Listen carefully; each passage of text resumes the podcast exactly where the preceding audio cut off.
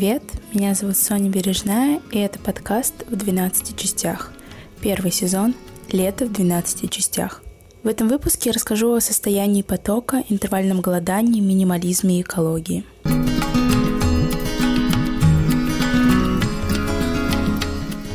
Эта неделя одновременно была долгой и быстрой. Я вернулась в Петербург и в течение недели переезжала в другую комнату в общежитии. Новое пространство оказалось очень уютным, но не самым удобным по количеству мест хранения. Одним словом, я почувствовала себя не очень комфортно. Мои соседки сказали, что приедут в общежитие только в конце августа, поэтому пока что комната целиком и полностью предоставлена мне, что радует. Смогу спокойно обжиться и привыкнуть к новой атмосфере.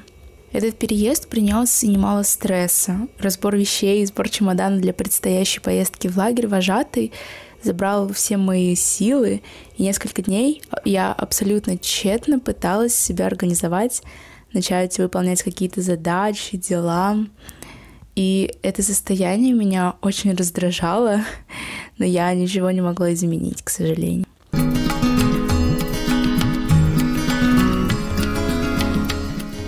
На выходных мы с сестрой поехали за город в гости к родным.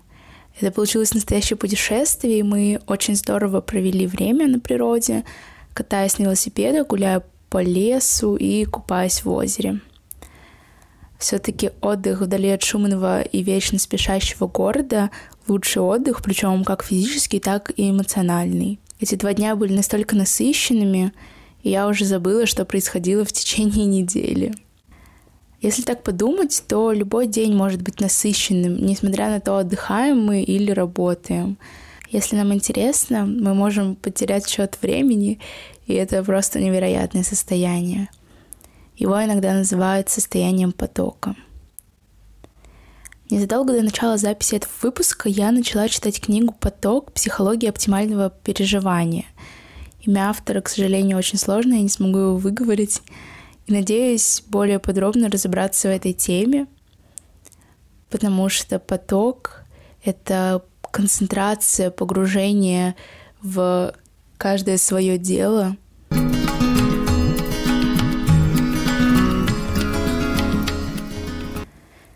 На прошедшей неделе я попробовала интервальное голодание, тип питания, суть которого заключается в соблюдении периодов голода и приемов пищи в сутки. Наиболее подходящий мне вариант — это 16-8. В течение 8 часов в сутки можно потреблять пищу, а остальные 16 стоит ограничить ее. Мне очень понравился этот тип питания, потому что ты фиксируешь, когда ты начинаешь интервальное голодание, и сколько потребляешь воды, но поначалу сложно планировать свое время, и получалось, что я ем очень поздно вечером, а потом уже очень поздно днем. Сейчас я понемногу перестраиваюсь на то, чтобы есть утром где-нибудь в часов в 9 и до 17 часов. Вообще, некоторые виды интервального голодания предполагают только два приема пищи, но я не стала на этом как-то акцентировать внимание и просто ем, когда мне хочется. Все-таки промежуток времени без еды проще переносить ночью во сне, поэтому я оставляю большую часть времени именно на этот промежуток. Я попробовала приложение трекер голодания, оставлю ссылку на него в описании, и мне оно очень понравилось. Первое, там нет дневника питания и счетчика калорий. Я их просто ненавижу, потому что они очень сильно меня выбивают из какого-то своего ритма и заставляют чувствовать себя некомфортно и вообще добавляют больше тревоги в мою жизнь. Второе, мне нужно отмечаться, когда ешь.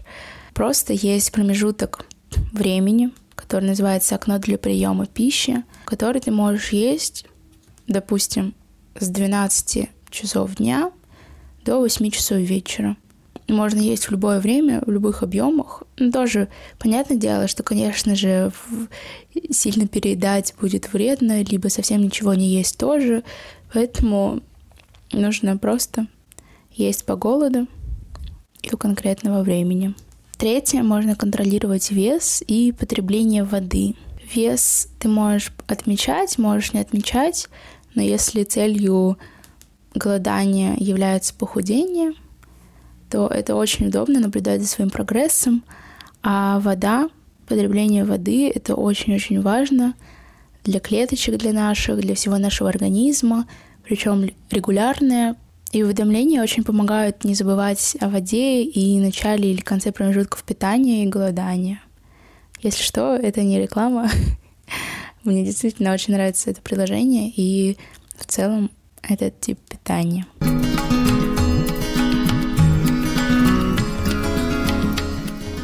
Также на этой неделе я вновь стала более глубоко изучать тему минимализма и экологии. Они меня уже давно интересуют, и так как минимум вещей и свободное пространство предполагают порядок, я подумала, что минимализм не только облегчает визуальное восприятие мира, но и сильно помогает внутри. Есть такая мысль, что порядок вокруг, порядок в голове. И, в принципе, она действует наоборот, порядок внутри, порядок вокруг. Я не ряха, но очень надеюсь, что у меня получится стать более собранной и аккуратной благодаря минимализму. Хотя эта концепция мне нравится не только из-за количества вещей, либо какого-то чисто, какой-то чистоты, порядка. Мне просто близка философия минимализма.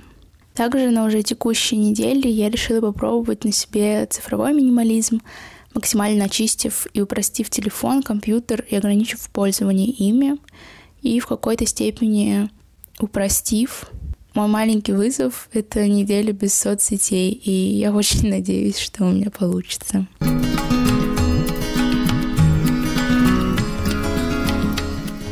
А теперь, что касается экологии. Уже около двух лет я стараюсь разделять отходы, но не так глобально, как могла бы, пока лишь я сдаю пластик и бумагу на переработку. Около моего общежития даже в ближайших каких-то дворах нету специальных контейнеров для макулатуры либо для пластика. И мне очень помог один сайт. Я точно не помню его название, но прикреплю обязательно ссылку в описании. На этом сайте, на карте можно найти свой город, свой район, и там будут отмечены пункты приема разных отходов. Они обозначены цветом, и очень удобно. Можно, если вы знаете, какой цвет вам нужен, то есть какой вид отхода, можно на карте легко найти. В Санкт-Петербурге очень-очень много точек для приема отходов. И мне очень это помогло, потому что я наконец-то отнесу свой пластик в специальное место, потому что у меня он уже в огромном-огромном пакете просто скопился и уже мешает.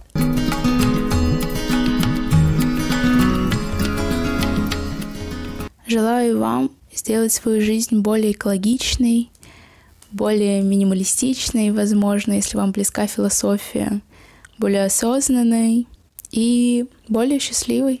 Мне будет приятно читать ваши отзывы, комментарии. На этом все. Буду ждать вас в следующем выпуске. До встречи.